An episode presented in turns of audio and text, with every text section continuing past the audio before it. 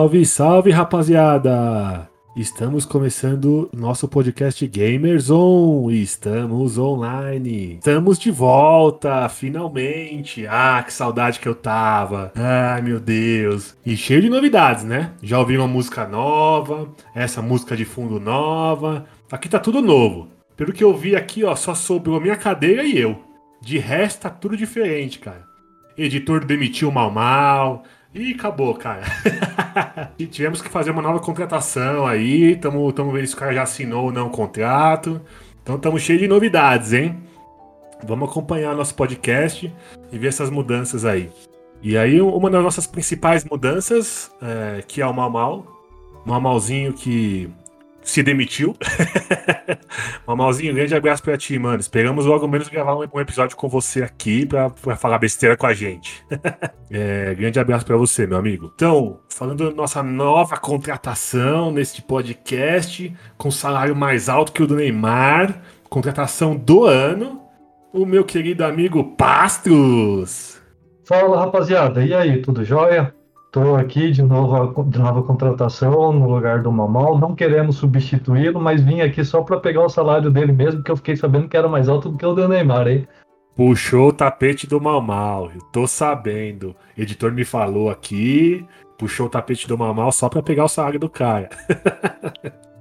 Rapaz, da primeira temporada, quando eu vim participar, no final, eu fiquei conversando com o pessoal aí no fundo e eu fiquei tendo conhecimento do salário dele, ah, cara, o olho cresceu mesmo. Eu falei, não, eu quero esse lugar Brincadeiras à parte aí, mal, mal. Um abraço pra ti, viu? Mas não quero roubar o seu lugar nem nada. Estamos aqui para dar continuidade ao trabalho que você e o Mimicos estavam fazendo. É isso aí. Então, bora começar nosso primeiro episódio da segunda temporada? Bora lá, vamos já começar porque tem muita coisa para falar aí desde então, hein? Show! Galera, a ideia do episódio de hoje é fazer uma retrospectiva aí, falar de tudo que aconteceu desde que a gente terminou a primeira temporada, lá final de julho, né, comecinho de agosto. Então a gente vai falar um pouquinho de cada coisa aí, de que aconteceu desde agosto até hoje, até o mês de janeiro, mais ou menos aí. É, falar sobre alguns lançamentos, algumas polêmicas que a gente teve no ano passado. E só pra gente situar e retomar o nosso, o nosso amado podcast. Isso mesmo, galera. Como o Ibicus falou, apesar de ser um, um, pouquinho de cada coisa, a gente vai perceber que teve muita notícia, muita novidade, e aí a gente tem bastante coisa para estar tá atualizando desde julho até então, porque, como vocês podem ter percebido, ah, de, com a pandemia aí, a questão, a empresa do, dos games acabou tendo um crescimento muito grande, a gente teve um foco muito alto nessa, nesse mercado, e junto com, com essa demanda que acabou crescendo, acabam surgindo novidades boas e ruins, que é o que a gente vai estar acompanhando aí até então, dessa retrospectiva que a gente vai fazer de julho até janeiro agora aí para vocês. Exatamente. A gente já tinha falado aqui o ano passado, né, que os jogos, o mundo gamer está sempre crescendo. A expansão do, do, do mundo gamer está sempre, financeiramente falando, né, está sempre aumentando. Os investimentos cada vez maiores, é, as vendas cada vez maiores. E aí, com a pandemia, o negócio deu uma bela de uma acentuada, né? Porque muita gente em casa, muita gente é, não podendo sair para fazer outros tipos de, de entretenimento, né? Então acabam investindo em jogos, porque tá ali em casa, é onde você pode ficar tranquilo na sua casa, tá protegido, né? Então teve assim um crescimento bastante grande. Então vamos lá, galera, vamos começar aí. A gente sabe que 2021 foi um ano bem marcante aí para a indústria dos jogos, até por tudo que a gente acabou de falar, né?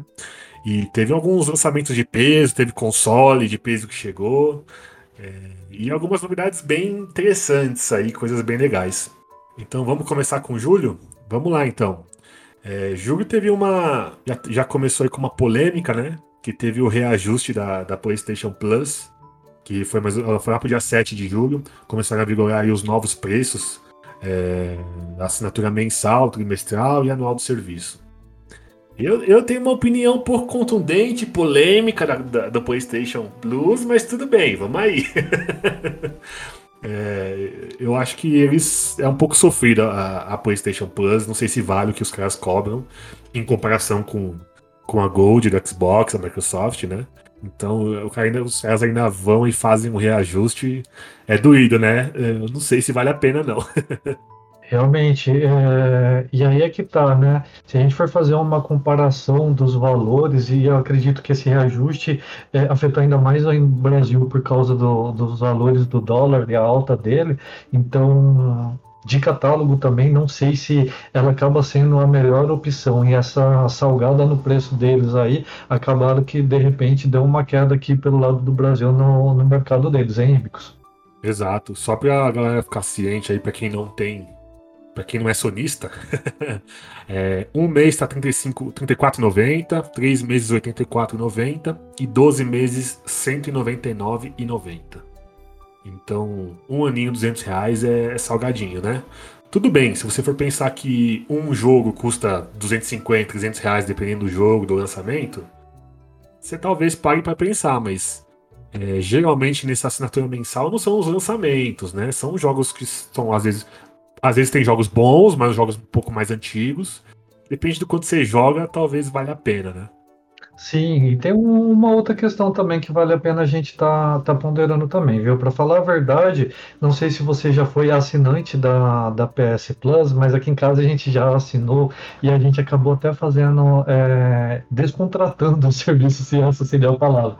Porque o que, que acontece? Eles dizem que dão jogos para você, dão dois jogos por mês, mas aí se você não tiver o PS Plus assinado, você não, não consegue jogar. Então, na realidade, eles não dão jogos, né? Seria meio que um pseudo propaganda enganosa, porque a partir do momento que você dá, você tem que dar a liberdade de jogar. Mas se você não tem assinatura, você também não consegue utilizar os jogos aí dentro do seu console.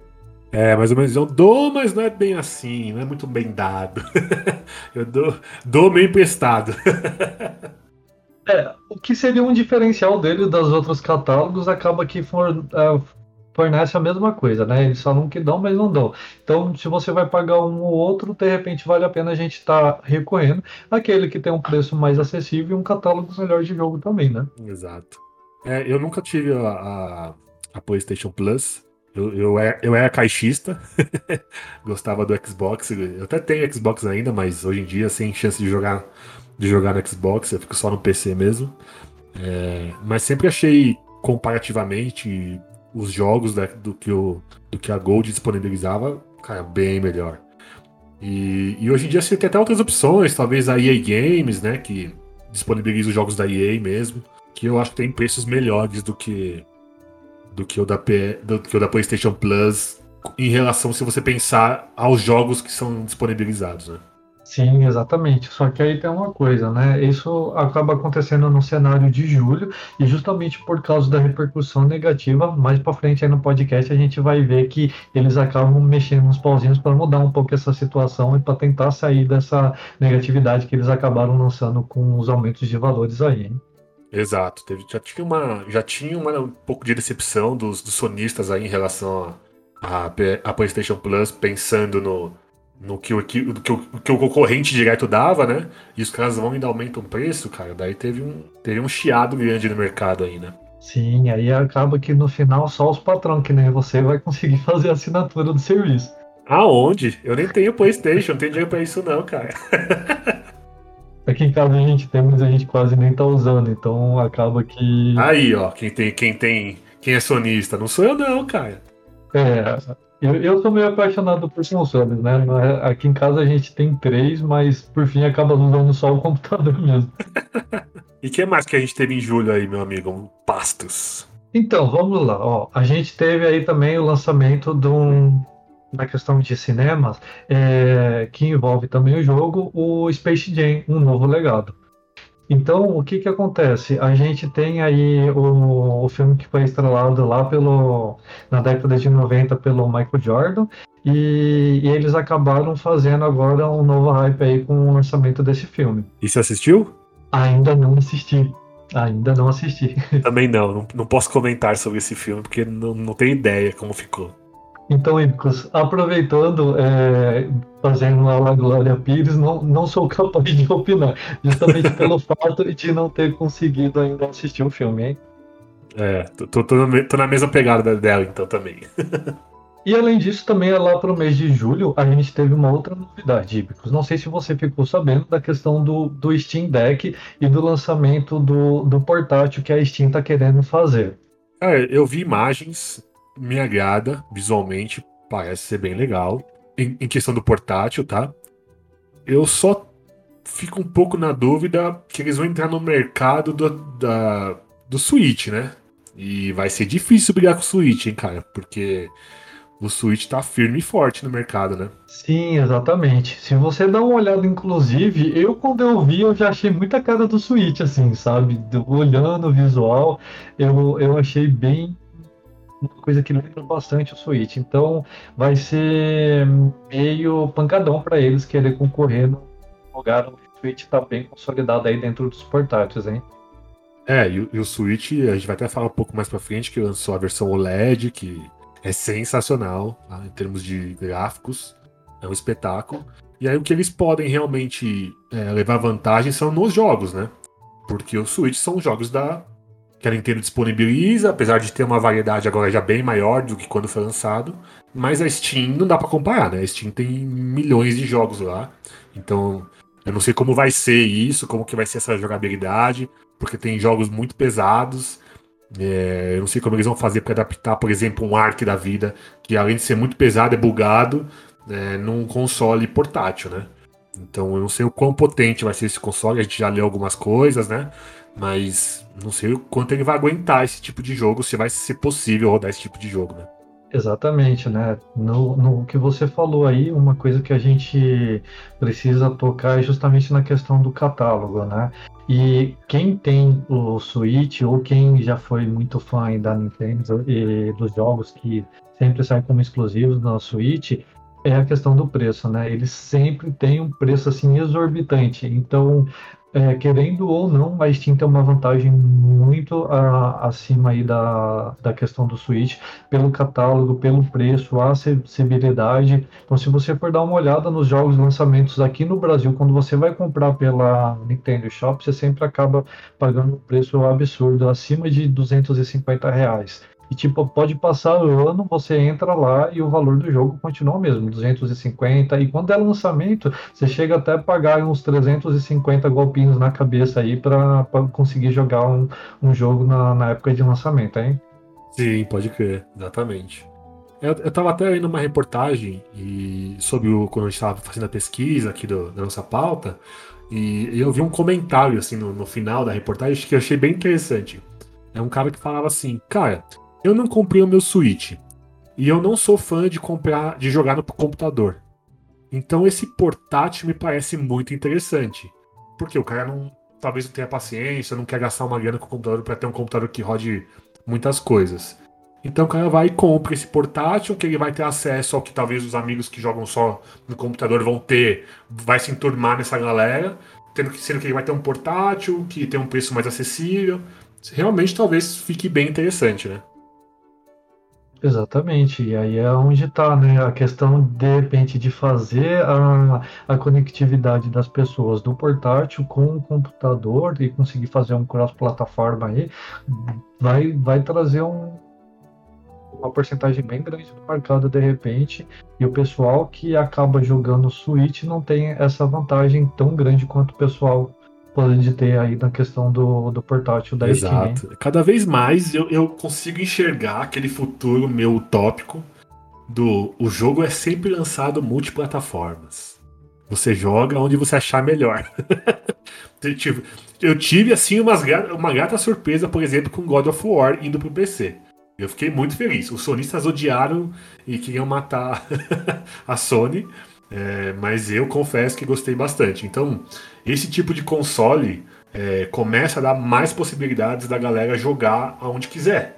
Ter essa possibilidade de falar, pô, eu posso comprar aqui um, um portátil e jogar tudo que tem no PC, talvez jogar aqui no meu portátil e dar essa opção da galera. Eu, eu, fico feliz com esse tipo de notícia e com esse tipo de investimento. Eu também acho um, uma boa opção, principalmente no, nos jogos hoje em dia, em que se você for montar um computador, um PC gamer para jogar, você vai gastar aí uma fortuna Principalmente agora, nessa época que a gente está com o dólar bem alta, se você for ver os valores das placas de vídeo, chegam a estar um absurdo. Tem placa de vídeo que está mais de 10 mil reais. E aí, se você for comparar com o preço, por exemplo, do Nintendo, é, do Nintendo não, do console da Switch, do portátil, é, você consegue comprar ele por um preço às vezes 3, 4, 5 vezes menor do que você fosse montar aí um, um computador único exclusivo para games, né? Então isso dá uma acessibilidade bem grande e aí favorece a questão de a gente ter mais usuários online aí nos joguinhos com a gente, né? Exato, é isso aí. E aí, continuando em julho, aí viemos com uma notícia pesada, né? Nossa querida Blizzard sendo processada. Eu achei bem pesado isso daí, né? É um processo que ainda tá rolando. Isso começou lá em julho do ano passado. Sim. E é um processo que acho que ainda vai longe, né? Vai longe. Rapaz, e o negócio é bem complicado. Inclusive, a gente vai chegar a falar sobre ela, né? É, já dando um spoiler aqui da, da, dos nossos assuntos, em alguns outros meses, inclusive, porque a polêmica foi tão grande, deu uma repercussão tão pesada para a empresa, que essa história aí vai mais longe do que a galera pode estar imaginando aí. E eu fiquei de cara em saber, é, quando a gente começou a pesquisar sobre é, os motivos da acusação. Então, primeira coisa, não sei se você sabe, mas quem abriu o processo e quem está promovendo, é, quem está fazendo é, o desenvolvimento do processo contra a Blizzard é a promotoria da Califórnia. Inclusive, é a mesma promotoria que processou uma outra empresa grande, né? Aí a gente vai pegar agora a Riot anos atrás, justamente por assuntos bem parecidos. Então, assim, é, eles estão batendo duro em cima disso aí, justamente por conta de todo o escândalo que acabou envolvendo, hein? Sim, e, tem que tem que bater duro mesmo, cara. Eu acho que os tipos de acusações são bem difíceis, né? Tipo, são bem pesadas. É, tem aí assédio moral, assédio verbal, diferença salariais para mesmos cargos, né? É, é, tem aí problemas físicos e verbais contra as mulheres, racismo. É tipo, são tipos de coisas que a gente não tem mais que tolerar, né? Isso foi. A gente passou por muita coisa no passado, é, onde isso era de certa forma normal. Não deveria ser, mas era de certa forma normal.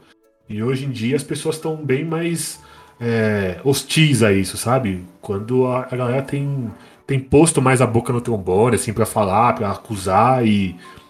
E tem, tem que ter razão, cara. Tem, tem que ser investigado mesmo. E se fez coisa errada, tem que pagar pelo que fez, cara. Eu sou bem é, direto e reto nesse ponto. Exatamente. E o posicionamento, o que deixa o, todo mundo mais ainda né, esquecido é justamente pelo fato do posicionamento que a empresa tem mediante as acusações pelo menos ali até julho do ano passado, né? Onde é, logo no mês seguinte o presidente acabou sendo retirado do cargo. O que acontece é, não sei se você ainda ficou sabendo, houve até a questão de um suicídio que está sendo colocado no processo. A empresa não quer levar esse passo para frente, mas o que, que aconteceu?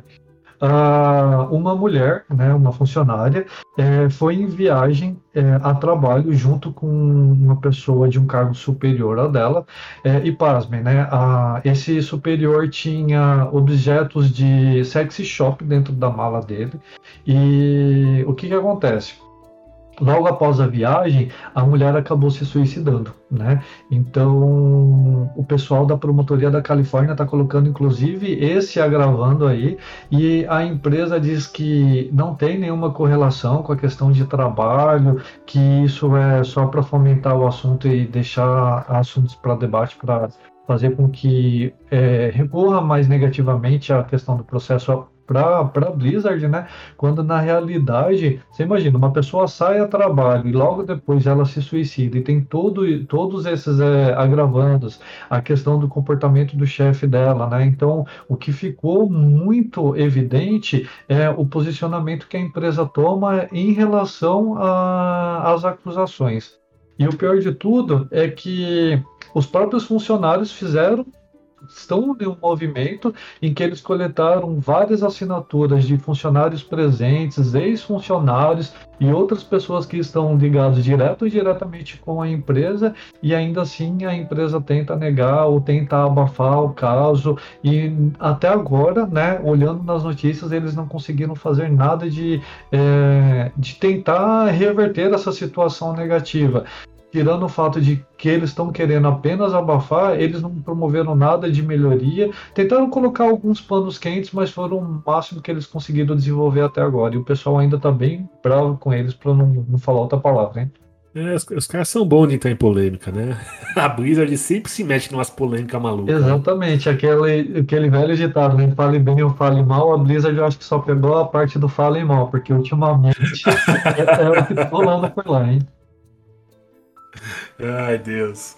E para quem não se lembra, só para contextualizar, a Blizzard é a dona do Diablo, World of Warcraft, tem aí coisas gigantescas, né, na, na Sim, mão. Sim, tem também Call of Duty, tem Overwatch, então são bastante jogos que são, assim, é, cabeceira, né, de, de mercado, que eles têm aí já, um, são renomes, né, e aí eles acabam que tem um público-alvo bem grande por conta desses jogos e aí eles acabaram tomando uma baita de uma pancada, de uma cacetada aí depois desse escândalo, porque como a gente vai perceber aí para frente no desenrolar nos meses seguintes, a, a empresa tomou vários baques aí justamente por conta desse mau posicionamento que ela toma e de não corrigir as atitudes erradas e nem dar um posicionamento mais proativo para tentar mudar esse cenário que ela mesma acabou desenvolvendo aí por conta dos funcionários dela. Exato. Hoje, cada vez menos a galera perdoa Quero dizer perdoa, quero dizer deixa passar essas coisas, né? Tá cada vez mais aí, a galera, quando fica sabendo desse tipo de coisa, é, espalha mesmo e vai atrás para tomar providência, porque é assim que tem que ser mesmo, sabe?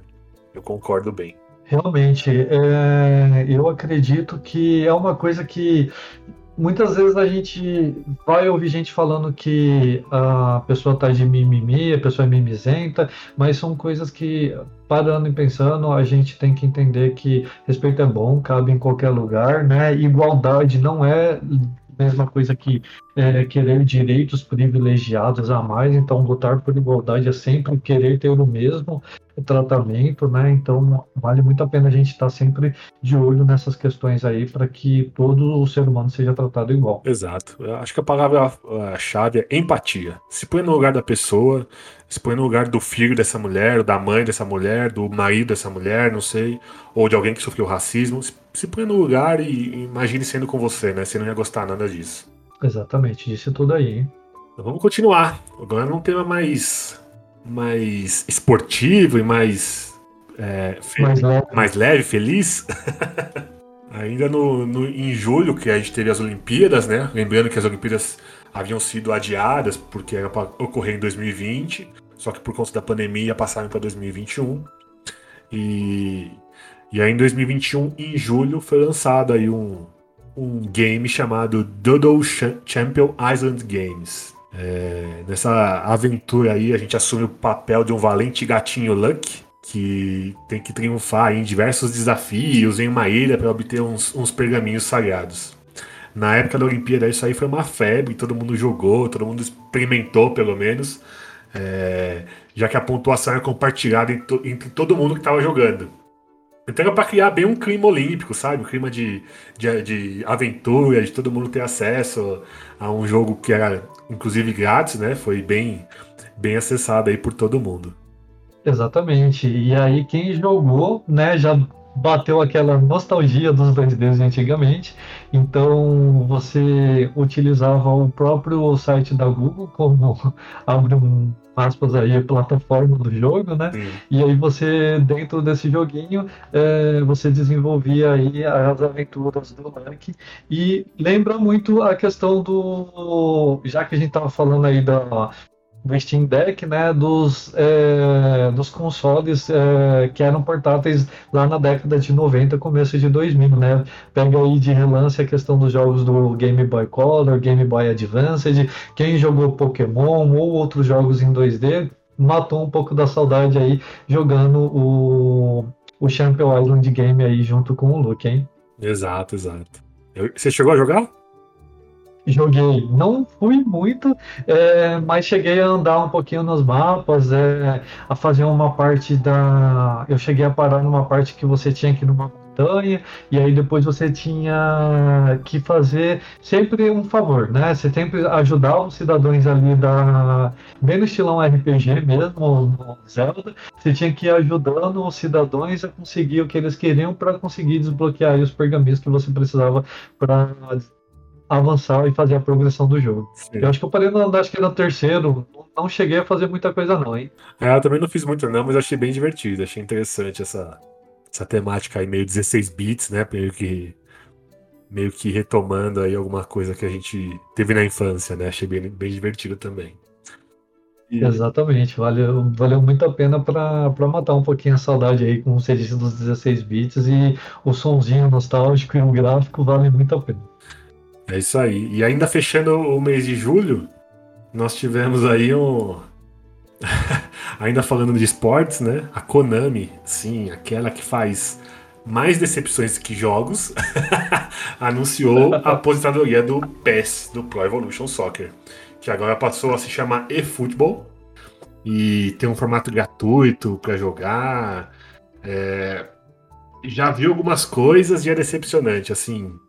Para quem jogou o PES, que era melhor que o FIFA, isso é fato. Eu acho que no começo, lá no, no Play 1, talvez no Play 2 ainda, o PES era assim, dava de 10 a 0 no FIFA. Mas a FIFA, o FIFA conseguiu é, de uma forma. É, não vou dizer que é errada, é uma forma que eles acharam de fazer a coisa. E eles conseguiram matar o PES. Finalmente conseguiram matar o PES. Para mim, o grande. Apesar de todo o investimento do FIFA e tudo mais, é, o que matou, o que matou, eu acho que assim, principalmente o PES foi a, um, os direitos legais, né? Porque a FIFA tem o direito de transmissão de diversos jogos e, e uh, o direito de transmissão de imagem dos jogadores. Então o PES não, pod não podia mais fazer os jogadores cada vez mais iguais. Então eles tinham que fazer o jogador um pouco diferente, porque a FIFA detém o direito de imagem. Então a FIFA vai lá e faz o jogador igualzinho, e o PES tinha que fazer um pouco diferente. Isso vai desanimando um pouco a galera, esse realismo vai, vai desanimando. E, e por fim, eles acabaram matando o jogo já por falta de, de investimentos também, porque aí os desenvolvedores. É, eu acho que faria mesmo, tentaria desenvolver outra coisa. É, vamos focar em outra coisa, porque no futebol não vai, não vai ter como competir com o FIFA. Exatamente. E aí, poxa, fiquei triste, agora a gente não vai ter o peso 25, 26, 27. Relaxa, o FIFA tá aí, o FIFA firme e forte. É, realmente é um jogo que vem há muito tempo aí, e por fim, eu acho que essa pegada do eFootball que, que eles acabaram fazendo, você pode perceber que pegou muita gente, mesmo quem era já jogador assíduo de surpresa, teve muita gente que não soube a trajetória do que aconteceu com o PES, e outra coisa também que você acabou citando da questão da FIFA e dos direitos autorais, é uma coisa que fez com que eles é, começassem a ter problemas também com, com o título aí, com a questão dos direitos é, autorais, e acabou até dando um, um ruidinho aí por causa disso, com a questão do cenário brasileiro. Não sei se tu ficou sabendo. Sim, sim, fiquei sabendo, mas pode, pode comentar. Então, é, na realidade, acaba que justamente pela questão dos direitos autorais aí que eles acabam tendo, né, é, eles ah, tiveram já justamente um problema com isso, com a questão do futebol é, no cenário brasileiro, né, e aí, por fim, eles vão, de repente, tá, tá surgindo aí uma uma possibilidade de, de repente, o FIFA tá, tá conseguindo justamente é, mordiscar aí uma parte desse mercado, ou de repente surgir um novo título até, hein? Sei lá, né? É, não sei. Um pouco de dúvida no que vai acontecer. No meu, ao meu ver, o eFootball é uma tentativa desesperada aí, será, dos caras fazerem alguma coisa de, de futebol, mas não vai ter mais como competir com o FIFA. A não ser que inventem alguma outra coisa ou que paguem os direitos de imagem e tudo mais e, e joguem muito dinheiro aí, cara, não, não vejo como, como rivalizar com o FIFA, não. É, e na realidade, não sei se você sabe, mas ele foi avaliado como o pior jogo da história da Steam. Então, para você ver como que a comunidade está bem triste com, com a questão do, do futebol aí, e aí a possibilidade do FIFA se tornar um novo queridinho da galera. Hein? Sim, não, e teve uns bugs bizarros, eu cheguei a ver umas coisas assim, bem ruins mesmo do jogo, que você fala, nossa senhora, nem no PS tinha isso. Era só manter a plataforma que, que ainda dava certo. ainda dava pra ficar mais um tempinho aí. Mas aí começou uns bugs, umas coisas horríveis, né? Que aí eu acho que não tem muito o que fazer. É, aí fica difícil, né? Quando eles começam com essa questão de, de bugs e a gente tem aí já outros títulos aí que acabaram que se suicidaram no, no cenário é, de, de lançamento mesmo, né? Junto com eles aí mais para frente que a gente sem vai spoiler, ver. Sem então, spoiler, Poxa, então, vamos deixar para hora que chegar no mês, então, por favor. E aí, então, a gente fica também com os principais lançamentos que aconteceram no mês de julho, né? A gente teve o lançamento aí do Star Stories 2, Wings of Ruin, que foi lançado para PC e para Switch. A gente também teve o Chris Tales, que foi multiplataforma. O Neo, The World Ends With You, multiplataforma. A gente teve também um outro lançamento, The Great Ace Attorney Chronicles, também multiplataforma. O Space Jam, como a gente comentou no começo aí do, do mês de julho, a New Legacy The Game, que saiu para o Xbox. É... O F1, e aqui Trip, Hellbound e The Brief, que também foi multiplataforma, hein? E por fim, o último jogo aí, Samurai Warriors 5, que também saiu multiplataforma. Então acho que só pegando aqui um pouquinho daquilo que a gente estava falando, a questão do multiplataforma está começando a pegar pesado, né? Então você pode ver que os lançamentos que estão acontecendo, eles estão deixando de ser apenas exclusividades de uma de uma plataforma, de um, de um console ou outro, e aí eles começam a ser multiplataforma, né? Deus é mais. Amém, né? Amém, Senhor. Fala galera, beleza? Ibicos interrompendo aqui um minutinho o seu podcast para te passar um recado muito importante. Gente, queria passar uma dica para vocês. A dica é o N1 Chicken. Vocês já ouviram falar? A maioria não, né? Tenho certeza. Para quem não conhece, é uma hamburgueria especializada em frango. Os caras têm muitas opções de frangos e outras comidinhas, cara. Mano, é muito bom mesmo. Eu já comi e aprovei, hein? O hambúrguer, cara, é sensacional. A batata é crocante, sequinha, maravilhosa, cara. Pô, é muito bom mesmo. E você quer aproveitando aí o nosso verão, né? Vai pra Praia Grande lá. Pô, acessa o iFood, pede nenhum chicken lá da Praia Grande. Cara, é um espetáculo. É bom demais, porque cozinhar nas férias ninguém merece, né? Então, mano, bateu aquela fome, pede o N1 Chicken. É, vai lá no iFood, Acha eles lá, N1 Chicken. E peça o seu já. Falou, valeu galera! Então vamos lá pro nosso mês de agosto, que a gente já falou um montão, ainda estamos em julho, estamos no primeiro mês. Rapaz do céu, e tem assunto para falar, hein? Então agora começando o nosso, nosso mês interminável, mês de agosto, que inclusive é o mês de aniversário do nosso amigo Pastos, que explica muita coisa. Poxa, achei ofensivo, gostei. E aí, no nosso mês interminável, nada mais justo do que falar do jogo interminável, o GTA V. Que é um absurdo, né? É um jogo que já ultrapassou mais de 150 milhões de cópias vendidas desde o lançamento dele, que foi lá em 2013. Então já tem oito anos agora, indo para nove anos de jogo, e o jogo continua entre os mais vendidos de todos os anos, cara. É assim, um absurdo, né? Eu acho que o, o jogo é bom, e quando o jogo já acho que tava um pouco já devagar, talvez, um pouco morrendo. Começaram com esse negócio de RP, um boost no jogo gigante, o jogo voltou lá pra cima, um monte de gente comprando o jogo novamente para participar de algum RPzinho é, e fazer aí a tua, botar o seu personagem, fazer alguma historinha do seu personagem. Não sei se você chegou a jogar já. Eu joguei um pouquinho e achei interessante e criativo. Ô Ibicos, eu vou falar uma coisa para você. Você vai ficar assustado mas daí de repente até um puxão de orelha. Eu nunca joguei GTA. Então, gente, eu vamos não... acabando nosso podcast por aqui. No próximo episódio, uma nova contratação nesse podcast. Acho, acho que eu assinei minha demissão agora, né?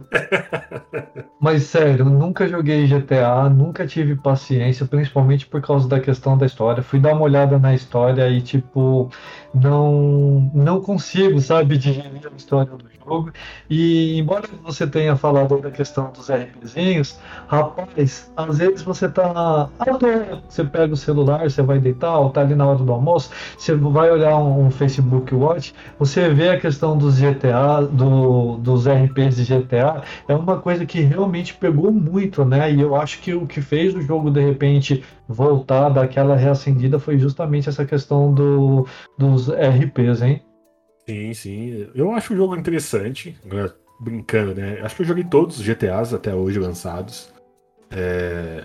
Eu acho o jogo legal, te dá um. Acho que te dá uma liberdade de fazer umas coisas que você nunca vai fazer na vida real, tipo sair atropelando as velhas no meio da rua. Exatamente. Esse é o motivo, um dos motivos que eu não, não curti o GTA, hein?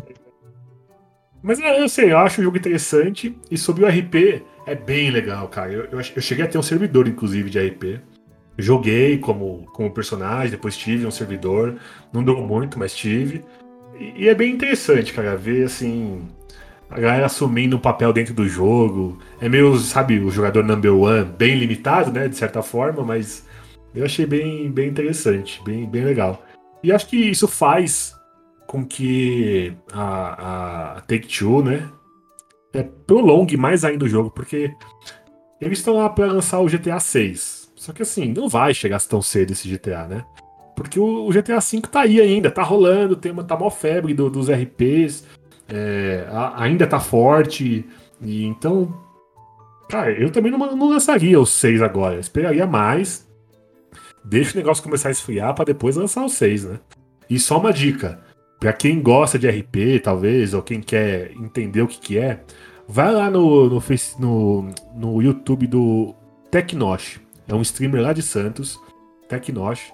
E ele fez alguns episódios de RP. Depois ele parou, eu não sei exatamente o motivo, mas ele parou meio que abruptamente. Mas dá uma olhada, cara. Se você não ri, em um, pelo menos em um episódio, se escreve pra gente lá no Instagram que eu tô mentindo. Porque, cara, não é possível. Eu, eu ri acho que em quase todos os episódios. É bem, bem legal, cara.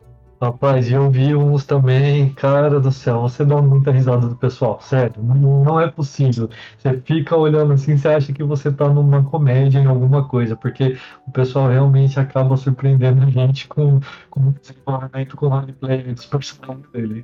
É, a criatividade da galera é insana, né?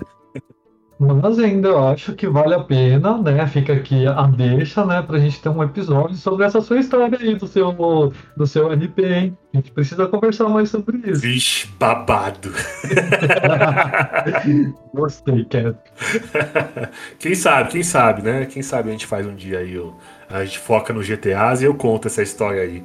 Que é um pouquinho, é um pouquinho longa essa história.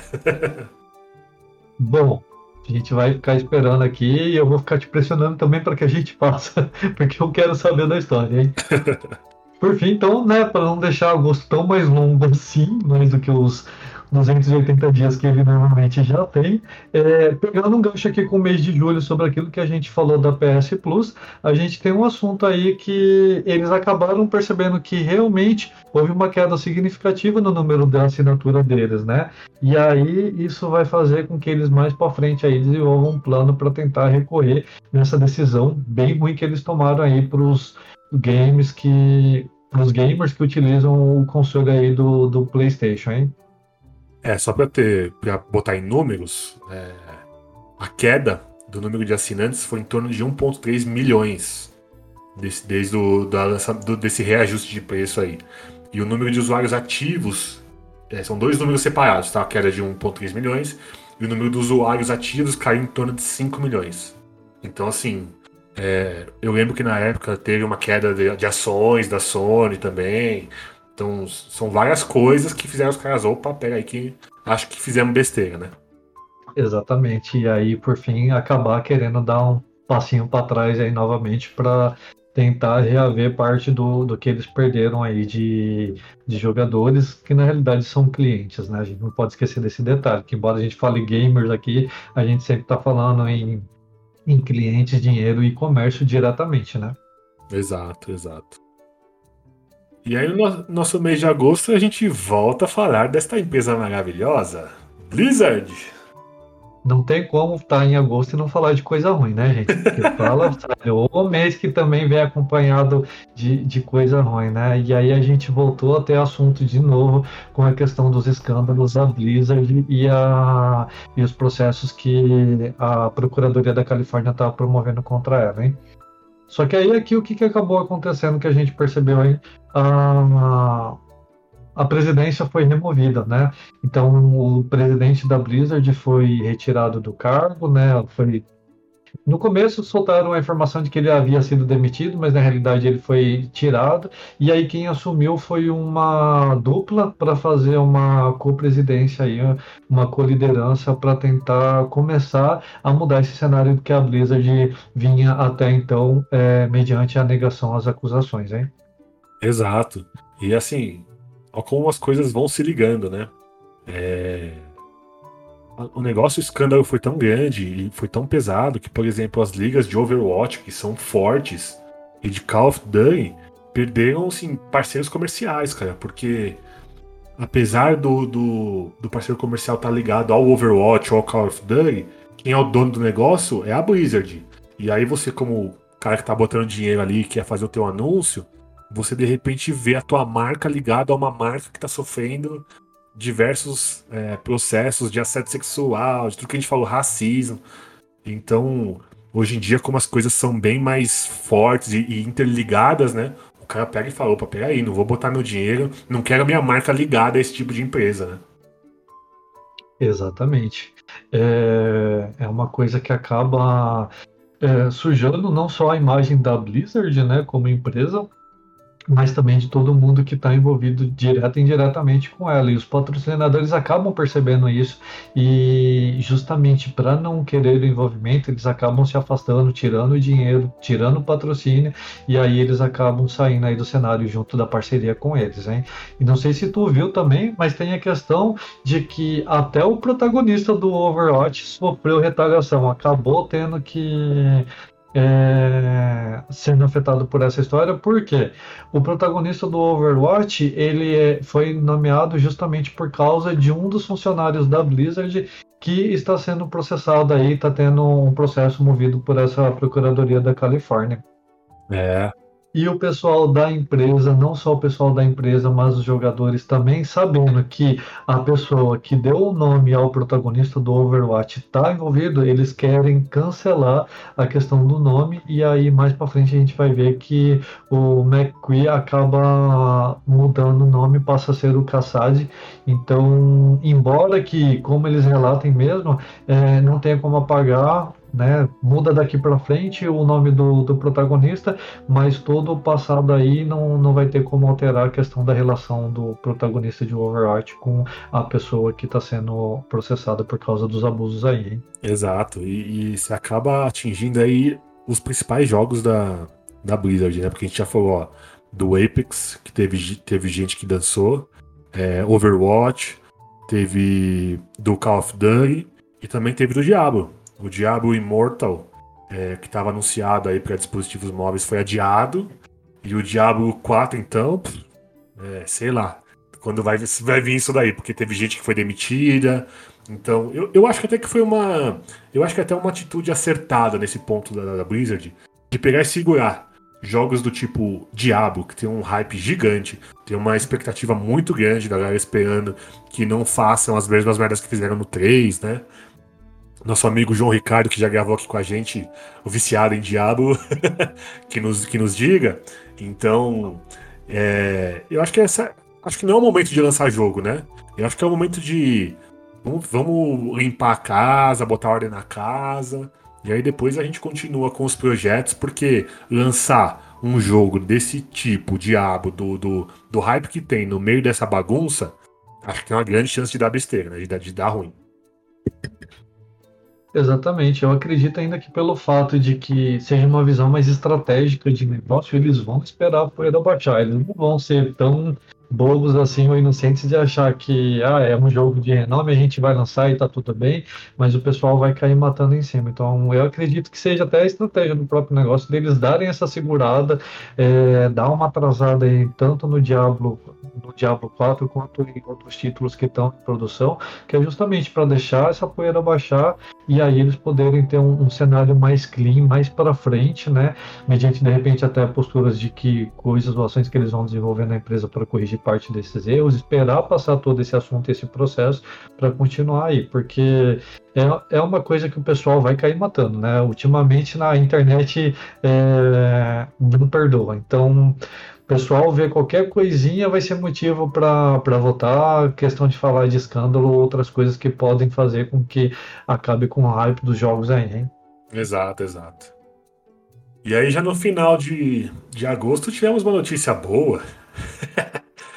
é, oh. né? Os brasileiros aí que, que querem o seu novo console e tudo mais, né? Tiveram aí uma redução de impostos publicada pelo governo federal.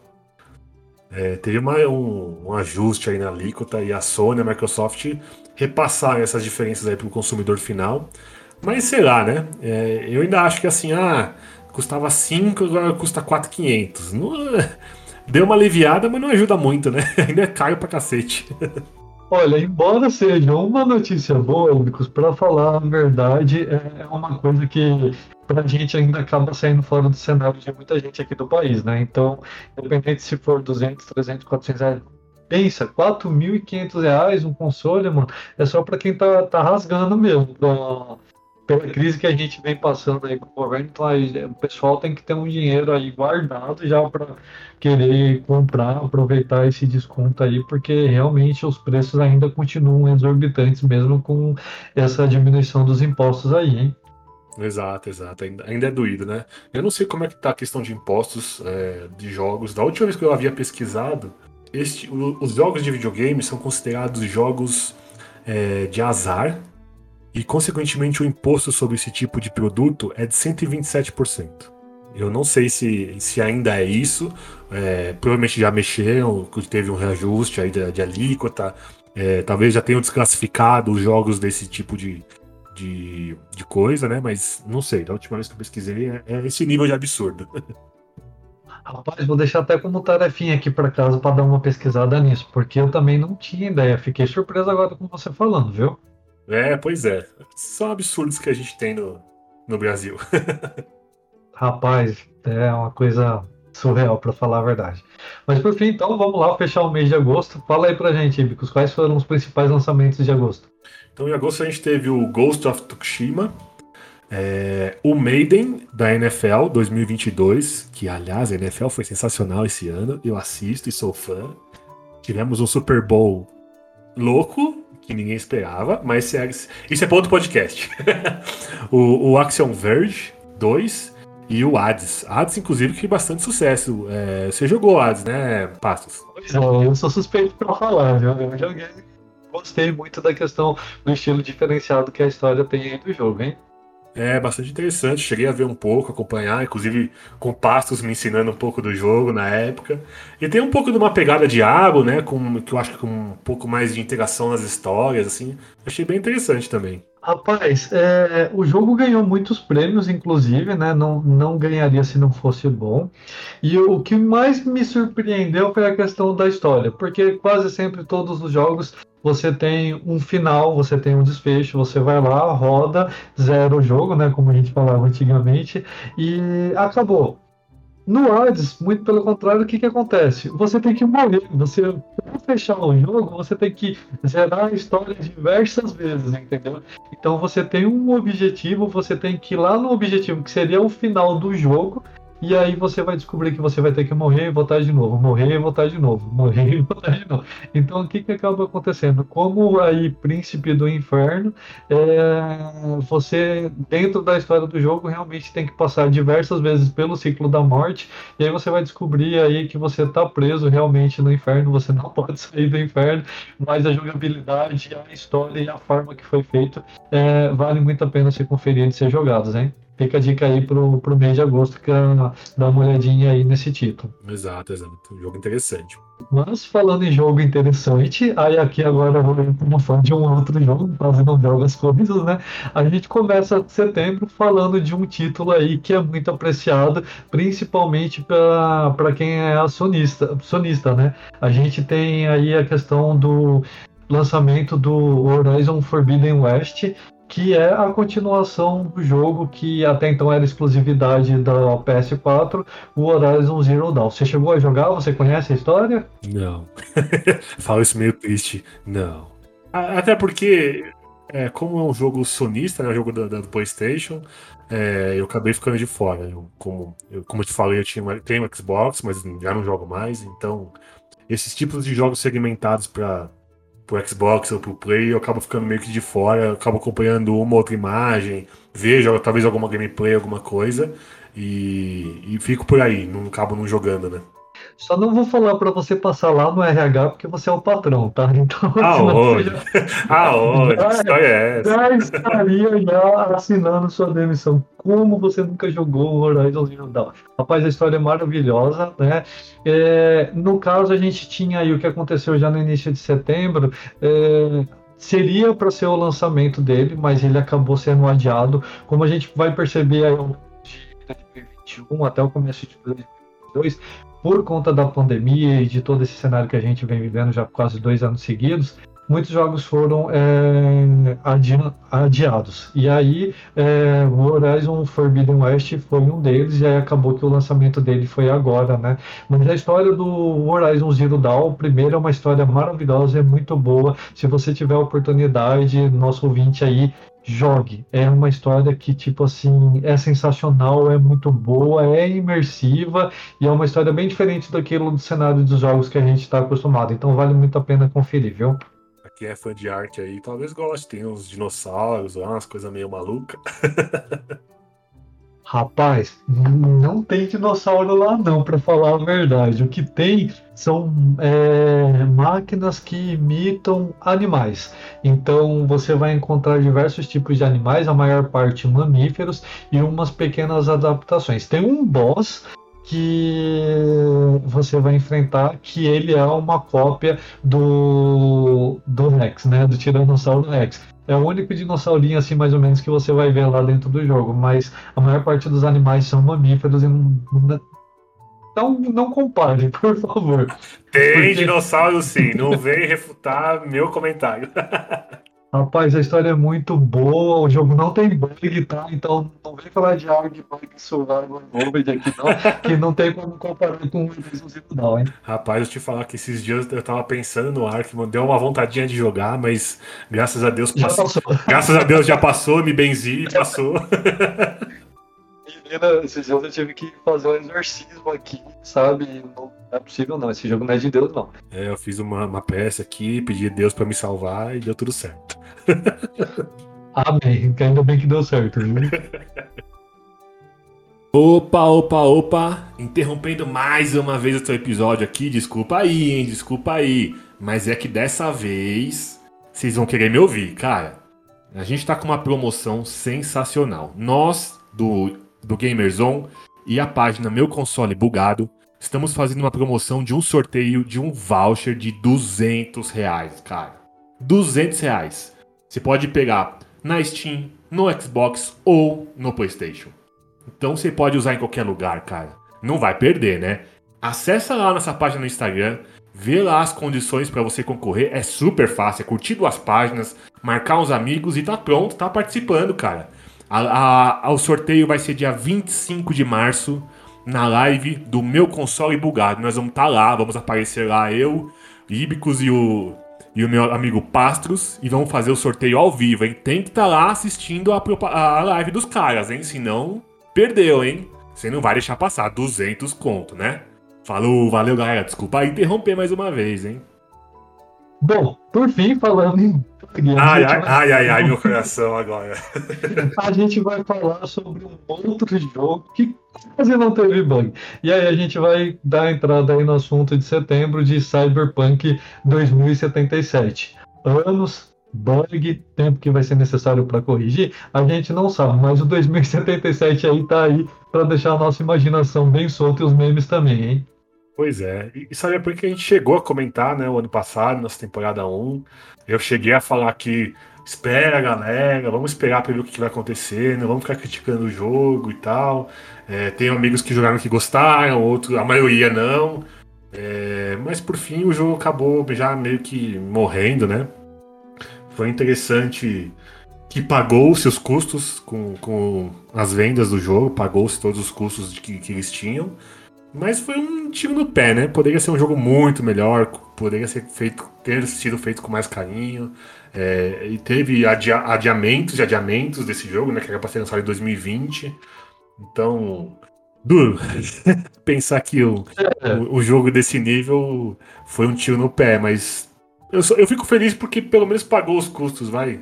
Vamos, vamos pensar pelo lado positivo. Exato, né? Tem, sempre tem que ter um lado positivo, né? A gente tem que pensar dessa forma, mas é, realmente 2077 ou 2077 formas de não se lançar ou se fazer um jogo, a gente poderia colocar aí também, né? E aí, para quem não sabe, galera, você nosso ouvinte aí, é, o nosso querido Ibicos, ele é fã de Matrix, né?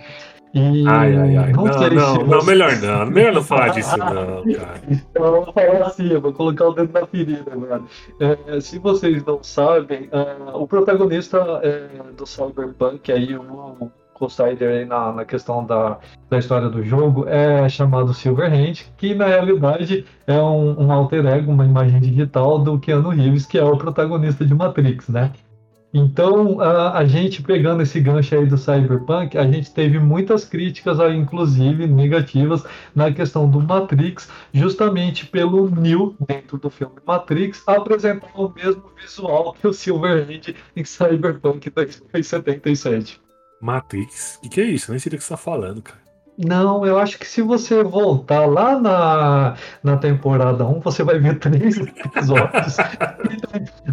Matrix é, Revolution, e o, e o primeiro, que eu acho que foi até uma questão do, do seu favoritismo de filme, alguma coisa assim que influenciou no nome dos episódios, hein? Não sei. Dizem por aí que, que você é fã, assim, e que você gostou muito do 4, inclusive. Eu, eu, gostaria muito de voltar no tempo e falar.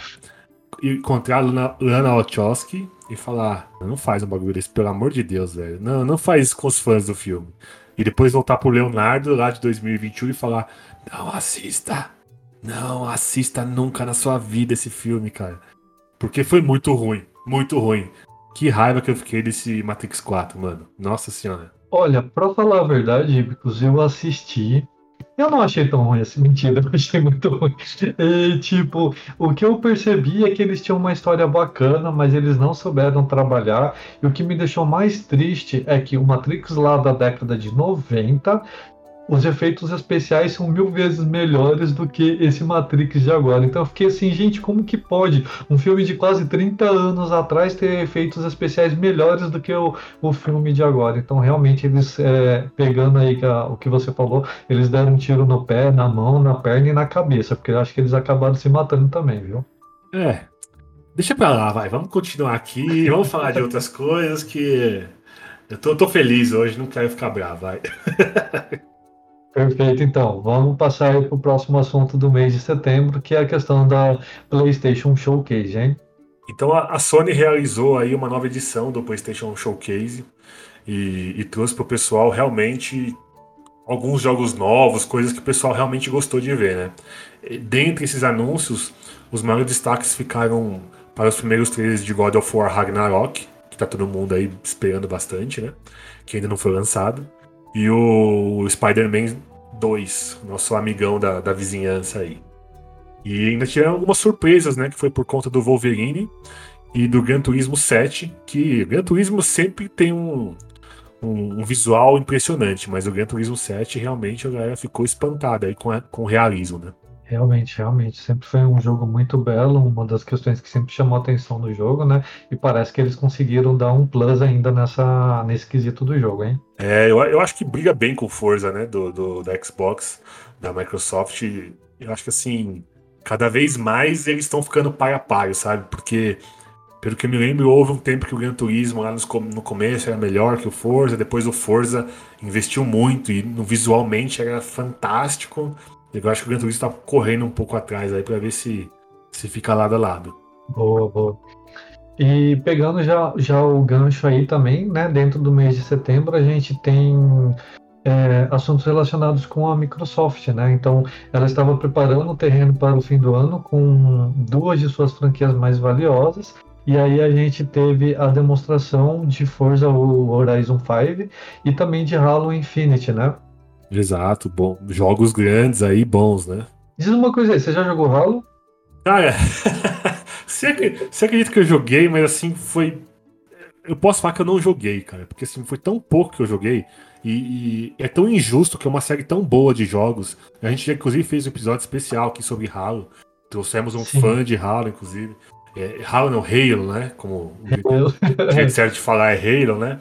E, Cara, eu posso falar que eu joguei, mas foi tão pouco que não dá. Eu considero que eu não joguei, que eu não tenho essa experiência de Halo. Eu, para falar a verdade, também é um jogo que eu sempre tive muita vontade de jogar, mas ainda não tive a, a oportunidade. Embora quando saiam filmes, alguma coisa correlatas assim, eu acabo assistindo, gosto muito da história, mas ainda não tive a oportunidade. É um jogo que está aí na, no meu checklist para para poder fazer essa verificação, hein? Exato. Se você gosta de Halo e não ouviu nosso, nossa, nossa, nosso episódio sobre Halo, volta lá e ouça, porque, cara, é bem legal.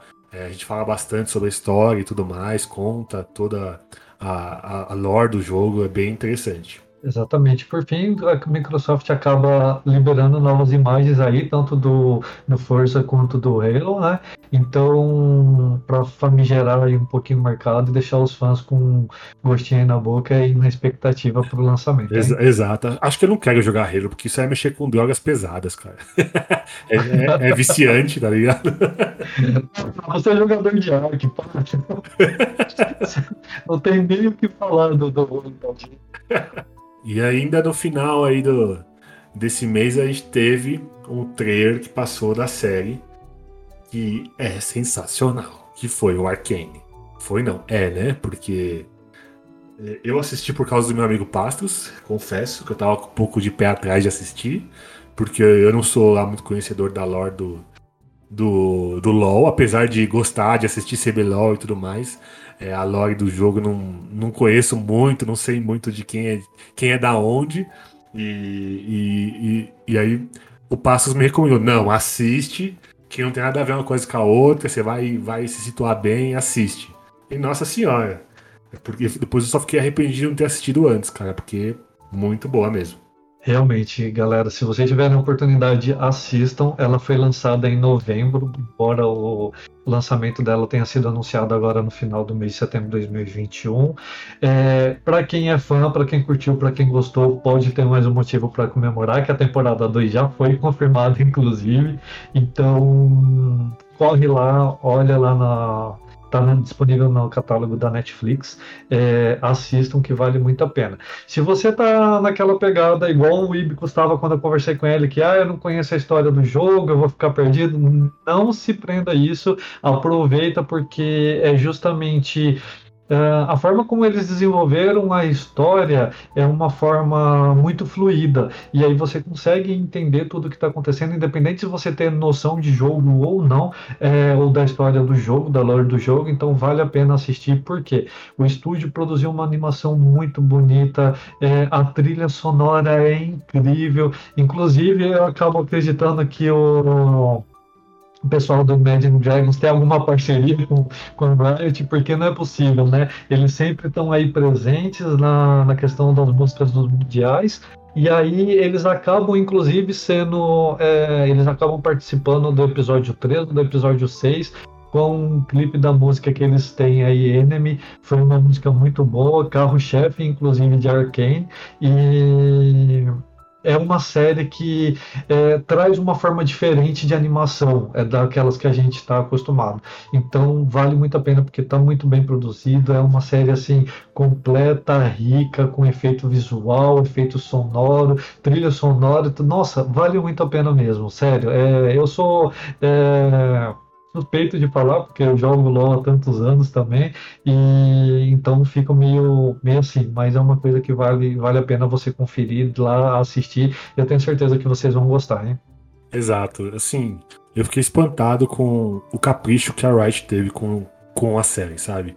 Eu, eu admiro muito a Riot, é, eles, apesar das críticas que tem sobre o client do LoL e tudo mais, é, o, o carinho que eles têm com o produto deles é impressionante. A gente comentou isso aqui até com um episódio aí do ano passado, que o carinho deles com, com os, os produtos dele, deles é diferente, é diferenciado e realmente você nota pelo Arcane.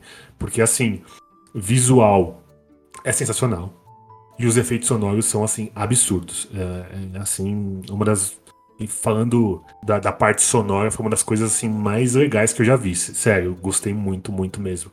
Eu acho que vale a pena você assistir. E se você falar, não gosto de LoL, não sei nada de LoL, nunca joguei LoL na minha vida, não importa, cara. Assiste que não vai fazer nenhuma diferença você manjar alguma coisa de LoL ou não.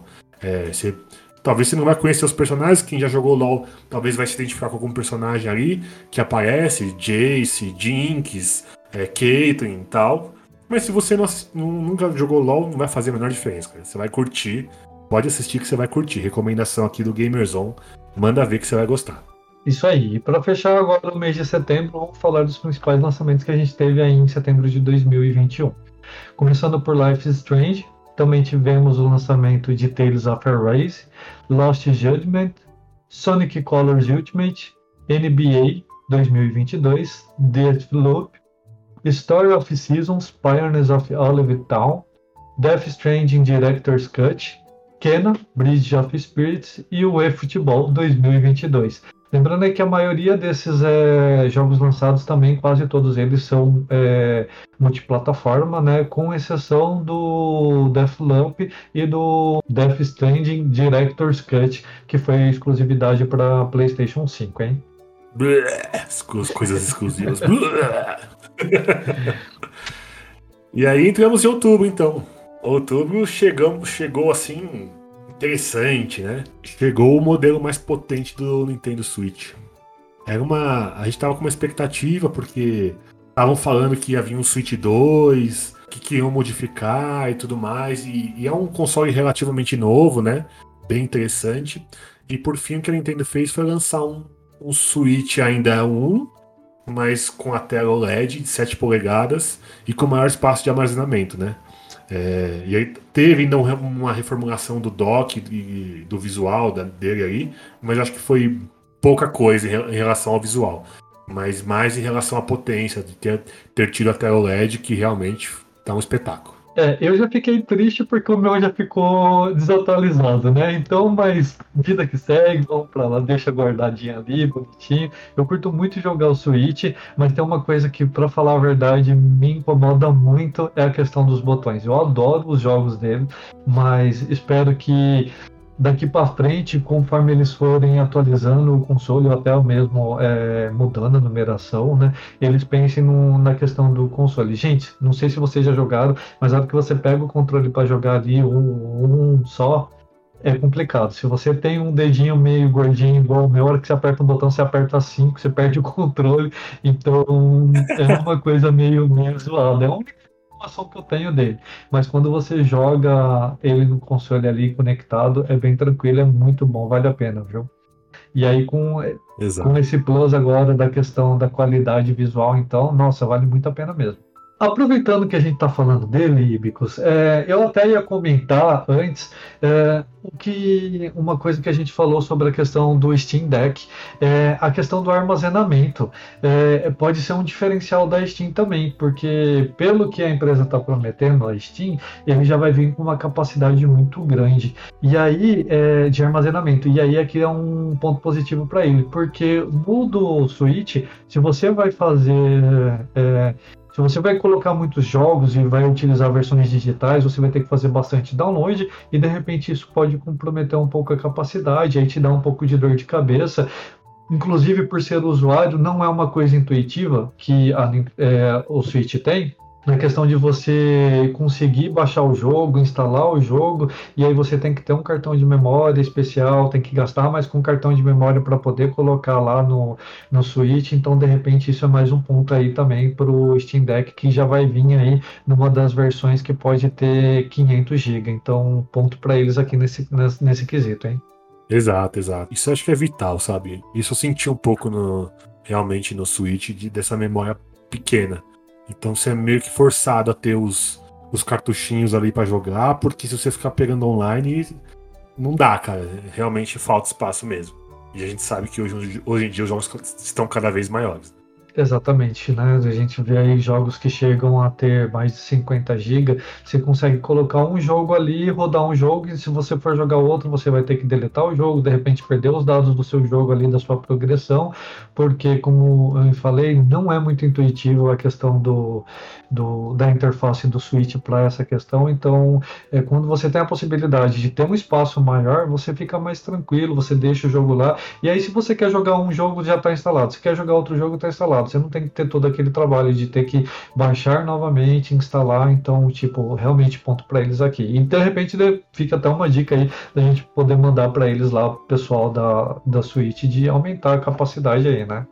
Exato, exato. E por fim, né, entrando em outubro, não tem como a gente falar a questão de não lembrar do, do mês das bruxas, né? A gente já teve aí uma zica bem grande acontecendo. É, a gente acompanhou aí pelas notícias que houve um grande vazamento de dados da Twitch, né? Então, ela, que é uma empresa gigante de stream, é, acabou sofrendo um ataque de hacker e aí os dados dos usuários e parceiros da plataforma ficaram comprometidos depois que um usuário anônimo acabou fazendo a publicação dessas informações em um fórum na internet, né? Então vale sempre a pena a gente ficar a questão do que a gente coloca na internet, como a gente acaba colocando nossas informações, porque uma hora ou outra esses dados podem acabar aí esparramados e a gente não consegue mais juntar eles depois, hein? Via do mundo, né? Fazer o quê? Exatamente. E por fim, é, a gente teve aí um enrosco com a Ubisoft e uma história que acabou rolando com o Far Cry 6. É, dentro do jogo acabou acontecendo é, uma organização de brigas de galo, né? E isso foi motivo para que a Organização Internacional de Defesa dos Direitos Animais é, começasse a ter uma moção contra a empresa justamente por ela estar tá fomentando esses tipos de, de briga entre animais e estar tá se favorecendo em cima de uma situação aí que a gente sabe que até aqui no país é uma coisa ilegal, né?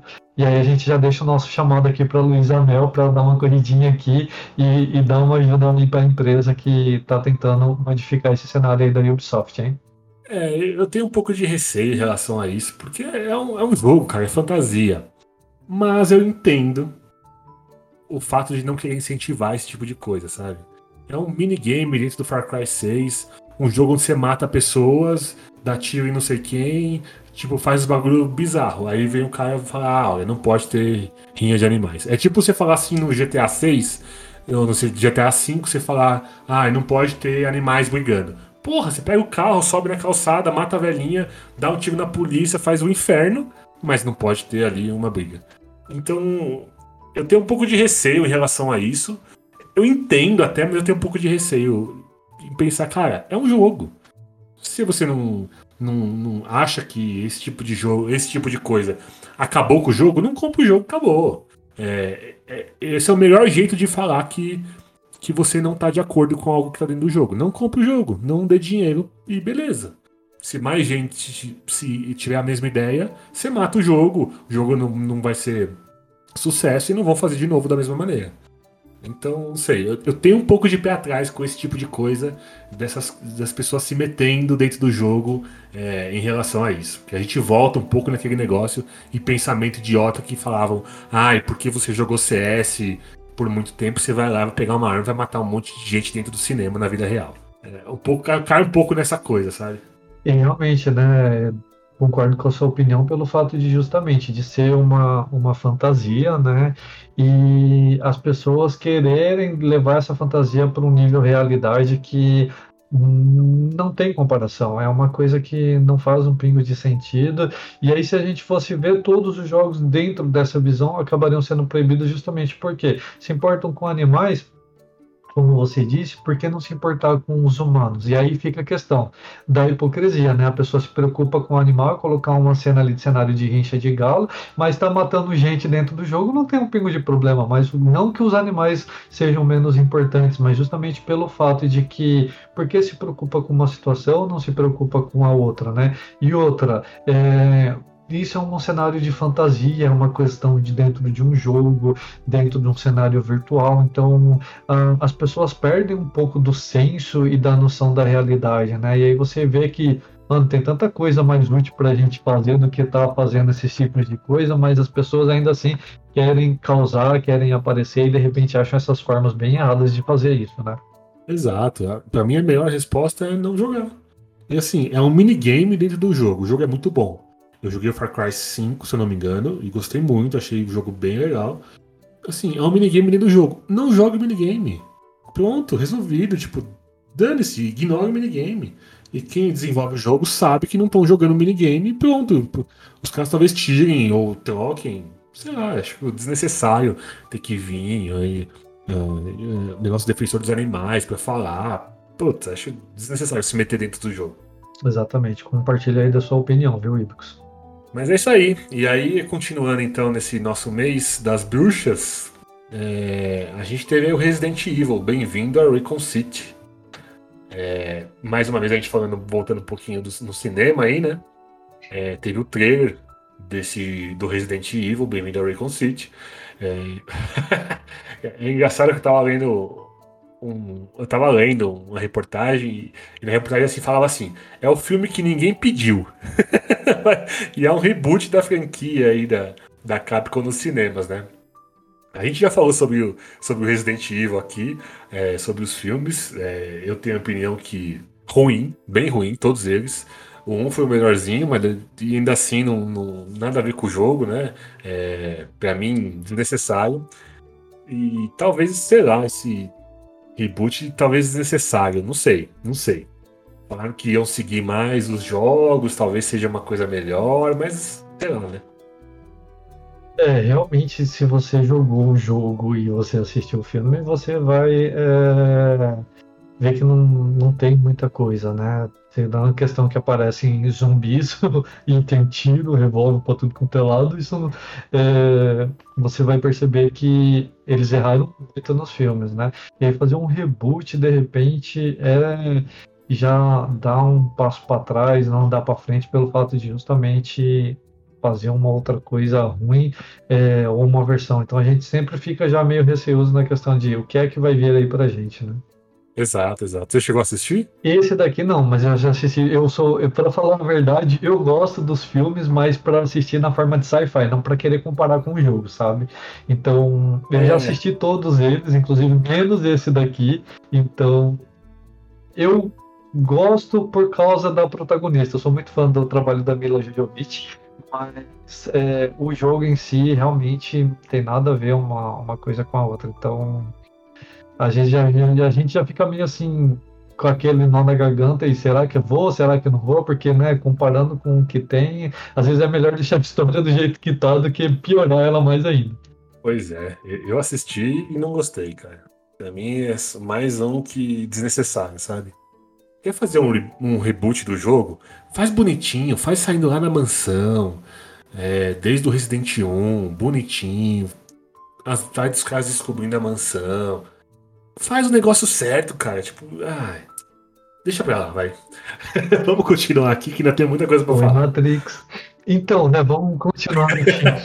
e aí, por fim, a gente também teve o lançamento do primeiro trailer de Uncharted fora do mapa, né? E é uma coisa que acho que a galera tá esperando bastante, porque o jogo em si tem bastante fã. Então a gente já vê que o hype dele de repente pode já estar tá meio alto, né? E o trailer realmente é muito bom. Não sei se você assistiu, mas não já aproveita aí depois dá uma pesquisadinha no YouTube, dá uma olhadinha para você ver que tá vai vir coisa boa aí pela frente, hein? Sim, sim. Assim espero. e aí, eu queria perguntar uma coisa para você agora, Ibicos como que estão suas criptomoedas? Você tem. Beirando a zero. Beirando a zero. Rapaz do céu, tá aí uma coisa que eu fico olhando assim, e aí eu vejo assim que pode ser uma furada, porque é, é um dos assuntos que rolou bastante é, em outubro, né? É, embora que isso já não seja uma coisa tão atual assim, mas é, acaba aparecendo numa, numa forma mais acelerada nos últimos meses, ainda mais por conta da questão de a gente está meio que em isolamento e cenários políticos de outros países, e aí a gente não vai entrar em política aqui para falar sobre isso, né? Mas que acaba envolvendo os jogos, e aí a gente tem a questão do NFT e das criptomoedas, hein? Ouvi dizer que o Passos tem 10 bitcoins, meros 10 bitcoins em casa. Ó, paz do céu. Salvo no PC dele ali, ó, tem 10 bitcoins, fiquei sabendo. Eu acho que deve ser essas moedinhas que eu deixo do lado, então não sei, porque até então não não gosto da ideia e ainda não compartilho, não acho que seja uma coisa séria. Não sei se você tem a mesma sensação, mas é, não que seja igual, mas lembra muito a questão de pirâmides. Não sei, eu não tenho essa opinião sobre pirâmides, assim, de, de comparar as criptomoedas com pirâmides. É, mas é uma realidade, né? É uma realidade que a gente tem hoje. Os, os bitcoins são fortes, valorizou absurdamente. É, mas ainda tem alguns problemas legais, né? De rastreabilidade, tem umas, umas, coisas meio nebulosas aí. Agora, o que eu acho que, que vai pegar bem mais forte é a NFT, né? A NFT eu acho que vai pegar bem mais forte aí com esse, com esse novo entre aspas, jogo que estão criando, né? Exatamente, né? A gente sempre soube que nos jogos sempre teve um comércio paralelo, querendo ou não, a, rapaziada sempre dá um jeito de tirar dinheiro por fora, né? E a NFT vem justamente já para dar uma, uma fomentada nessa questão. E aí, pegando o assunto do mês de outubro, que foi bastante já polêmico, que saiu com essa questão, foi justamente a Valve, que é a empresa que faz a manutenção da Steam e ela alega, né, na época aí no mês de outubro, que como forma de proteger o negócio, ela ia acabar é, banindo qualquer usuário que estivesse envolvido com isso ou tentando fomentar jogos dentro da plataforma da Steam, né? Então, independente se for blockchain, NFT ou a criptomoeda, ela ia estar tá dando ban aos usuários e ia estar tá tirando jogos de catálogo justamente para evitar aí e alegando né, uma forma de se proteger. Então, foi um assunto que correu bastante aí também no mês de outubro. Exato, exato. E só explicando aí, o NFT, que é uma, uma sigla de é, Non-Fungible Token. Explicando assim de forma bem rápida e leiga, é, você pensar que uma cédula de real ela pode ser substituída por outra cédula de real se tiver o mesmo valor. Se é uma nota de 10, vira outra nota de 10. É, pode ser substituída, né? E a NFT não. É tipo uma obra de arte, digamos assim. Se o Mona Lisa, se pegou fogo na Mona Lisa, acabou, não tem outra. Tipo, já, já era. E essa é a ideia da, da NFT. Eu não sei o que, que isso vai acarretar e o que, que isso vai trazer dentro dos games, mas sei lá. Vamos ver o que, futuro nos aguarda. Eu penso aí dentro dos NFT, junto com, com o metaverso, que tá todo mundo andando junto aí meio que um Second Life melhorado. De repente a gente vai estar num Sword Art Online e nem sabe. É, eles vão estar ali, ó, o, o, o jogador número 1 um lá. Vamos estar lá, ó, na esteirinha correndo, com óculos. Exatamente, eu acredito que não vai demorar muito, inclusive, viu? Principalmente que essa história de metaverso aí já já vem, vem novidades em cima disso, viu? Pois é, vamos aguardar. e ainda para fechar esse, esse mês, Tivemos oh, a Blizzard com mais uma polêmica. Acho que nem vale a pena a gente falar muito disso, porque tá praticamente todos os meses a Blizzard fazendo besteira, né? E não foi diferente nesse mês também, né? Capaz, outra polêmica com a Blizzard. Gente, complicado, né? A empresa realmente com todo o, o rolo que teve da questão de, de assédio moral, verbal, físico. É, é aquela história que a gente estava comentando do, do mês passado é, sobre a alteração do nome do protagonista de Overwatch, né? E aí, por fim, ela acaba acontecendo aqui agora, já quase no, no meio, meados de outubro, e, e o McCree acaba mudando de nome, né? Eles acabam rebatizando o protagonista para Cole Cassidy, mas é, fica aquela questão, né? Justamente o que a pessoa no âmbito físico fez não tem como ser apagado, né? E os outros jogos que levam o nome acabam tendo essa relação com a pessoa que estava cometendo abuso. Então é uma coisa que é, a empresa tentou modificar, mas ainda assim vai ficar um estigma bem grande aí para Blizzard, né? Exato. E acho que eu, desse, falando mais de outubro aí, eu acho que o, o que mais pegou foi sobre a BlitzCon mesmo, né? Que foi cancelada, que ia ser totalmente virtual, foi cancelada. Aí eu acho que é uma cagada. É, lançar jogos novos eu entendo. Agora, BlitzCon, talvez eles devessem ter mantido para dar um ar de que estamos seguindo, segue o jogo, sabe? Estamos seguindo com, a, com as coisas, né? E aí os caras cancelam a BlitzCon, eu acho que foi. Já é, atingiu mais a empresa, sabe? Não ajudou muito na, nessa, nessa visão que a gente tá da empresa, né? Acho que é, prejudicou mais do que ajudou. Então, na realidade, o que dá para a gente perceber, né, dentro desse seu comentário e tudo é, o que acaba acontecendo com o cenário da Blizzard, é que ela acaba é, mostrando que ela realmente foi afetada, ela sofreu um baque, um impacto muito grande. E Eu acho que, de repente, dentro dessa estrutura para os dirigentes, para a presidência, eles acabam não tendo né, é, forma de conter, fazer aquela contingência, de mitigar possíveis efeitos colaterais se eles soltassem aí a Blitzcoin. Né? Então, de repente, para eles, a melhor forma seria realmente dar uma abafada, falar de repente que é culpa da pandemia, qualquer outra coisa, questão de. Mas a gente sabe que ela já não vem bem das pernas já tem um tempo, né? Então, essa pancada do assédio, do processo que ela vem sofrendo, e aí a gente vem noticiando desde julho, faz com que eles tenham uma visão mais é, crítica e complicada por cenário da BlitzCoin e que eles acabam fazendo cancelamento, né? Exato, é isso aí. E aí a gente tem os principais lançamentos do mês de outubro, que foi o Far Cry 6, o Back 4 Blood, é, o FIFA 22, Nickelodeon All-Star Brawl, é, Super Monkey Ball, o Demon Slayer, é, Chronicles, The Dark Pictures Anthology, Marvel's Guardian of the Galaxy e o Age of Empires 4, que eu estou bastante ansioso para jogar, porque eu não joguei ainda, porque eu tive uma filha e não tenho mais jogos na minha vida. Ai, meu Deus, eu vou pisar agora, mas com respeito, tá? É...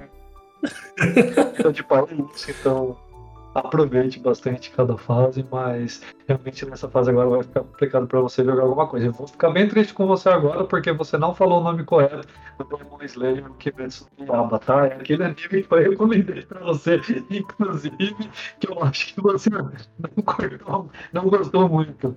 Não, falei Demon Slayer, só não falei todo o nome que é gigantesco. Se, inclusive, galera, se, se, vocês querem uma indicação de anime, assistam Demon Slayer também. É um outro que vale a pena, pegando o gancho aí da questão do lançamento do jogo, ele já está na segunda temporada, já foi confirmada a terceira também, e é um anime que ele é rápido, né? A história dele é fast, então, tipo, não fica enrolando muito, não tem muito filler, e aí você vai gostar da história porque é uma história meio diferente, bem bacana também, mas é dentro da pegada justamente de demônios e de caçadores de demônio. O protagonista é um caçador de demônio, e aí quando ele volta da casa dele, é, ele sai para pegar carvão, que é uma das formas que ele tem de sustentar a família, é uma... Spoiler? Ah, não, não acredito. spoiler, né? spoiler. ele, ele é um coletor de carvão. O pai dele é, já faleceu, né? Vive a mãe dele, ele e os irmãos. E aí, só para vocês terem uma noção, ele sai para coletar carvão e vender na cidade. E quando ele volta, a família dele está toda morta, né? E aí fica uh, deixa aí instigado para vocês assistirem e saber o que acontece depois desse primeiro episódio. Então vale muito a pena. O jogo eu ainda não vi, mas logo vou estar vendo. Então é, o anime é muito bom, vale a indicação também, viu? Ah, e um ponto bacana aqui: todos os jogos que foram lançamentos, com exceção do Age of Empires, também foram jogos multiplataformas e o Age só foi lançamento para PC, tá? É, e ficou eu tô assistindo o Demon Slayer também, vamos lá. É bom, é bom, vale a pena, de verdade. E galera, é... não sei aí, passos, acho que já passamos do nosso tempo aí. Falamos de julho, agosto, setembro e outubro. Tô pensando aí, vamos deixar novembro, dezembro, janeiro, aí o comecinho de fevereiro pra semana que vem, porque daqui a pouco a galera não quer mais ouvir a gente, já estão cansados da nossa voz. Olha, concordo com você? Acredito que a gente ainda tem muito assunto para falar até a gente chegar no tempo que a gente está, então vale a pena deixar é, fazer a finalização e deixar o restante do assunto para o próximo episódio. O que, que, tu acha? Eu acho que fechou então. Galera, é, espero que vocês tenham gostado desse, desse review que a gente está fazendo, essa parte 1. É, realmente ficou muito grande, então a gente vai deixar para fazer a parte 2. Espero que vocês nos ouçam. E queria dizer que eu estou de verdade muito feliz de ter voltado com, com a nossa segunda temporada aí. Espero que vocês realmente tenham gostado da música de entrada e da música de fundo. E é isso aí. Muito obrigado por ouvirem a gente. Sigam a gente lá nas redes sociais. Esse ano ainda vamos ter mais novidades chegando por aí. E é isso aí, galera. Bíblicos ficando por aqui. Valeu, fui! Galera, aproveitando a deixa, então, já da questão do cenário novo, né, de formulação que o Jefferson teve. Passa lá no Instagram, no Face da gente, dá uma comentada sobre o que vocês acharam da música de fundo, da música de abertura. Inclusive, vocês vão perceber que a gente está de logo novo, tem tá tudo novo, menos o padrão que é o velho da história. Então, passa lá nas redes sociais, já aproveita, dá aquela curtida, deixe seu comentário sobre o que você achou das mudanças. E aí também vou me despedindo por aqui. Um abraço e até a próxima.